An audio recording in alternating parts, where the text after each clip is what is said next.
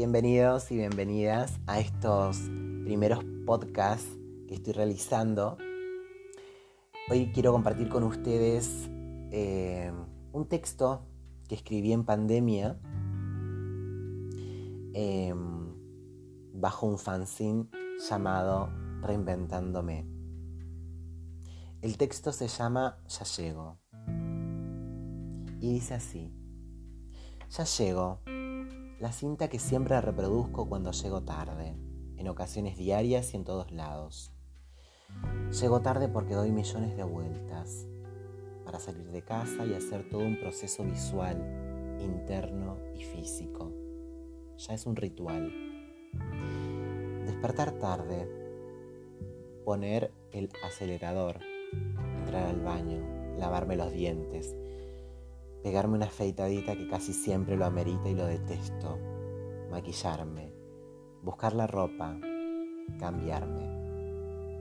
Pero ante todo ese proceso, lo anteúltimo es mirarme al espejo y chequear que todo esté bien.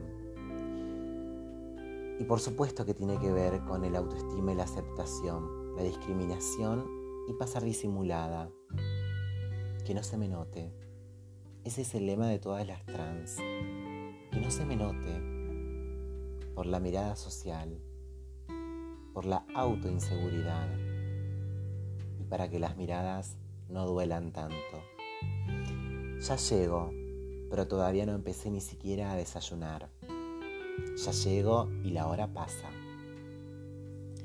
Este patrón es tan estresante que incluye la mirada social, la discriminación y las ganas de salir que cada día se achica más. Aviso que llego y aún sigo en casa. Voy a tomar el colectivo y ni siquiera lo veo venir. Prefiero ir camuflada a que me miren en la calle.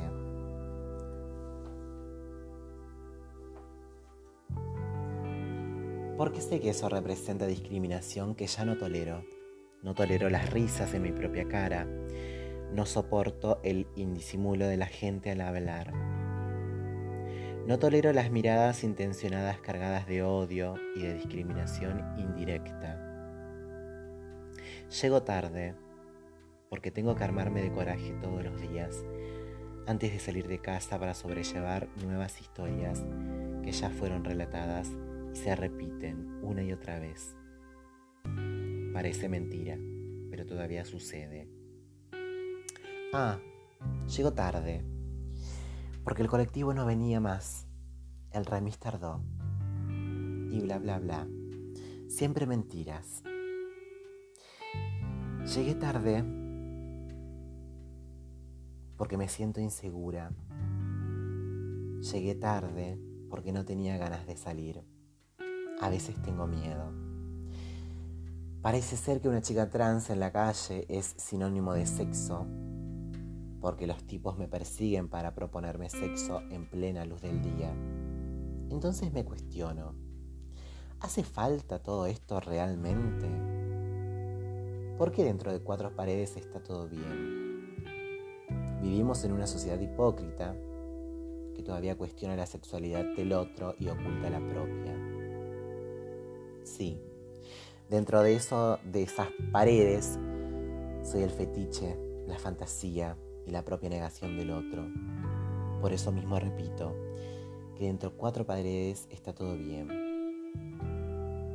Pero no demuestres en la calle, por vergüenza, por intolerancia, por represión y ocultamiento de lo que realmente sentimos como personas. No llevo carteles luminosos en busca de sexo. Busco caminar tranquila, sin prejuicios y sin discriminación. Ojalá no llegue tarde, poder ver ese cambio social, porque quiero ser la primera en llegar temprano para poder verlo.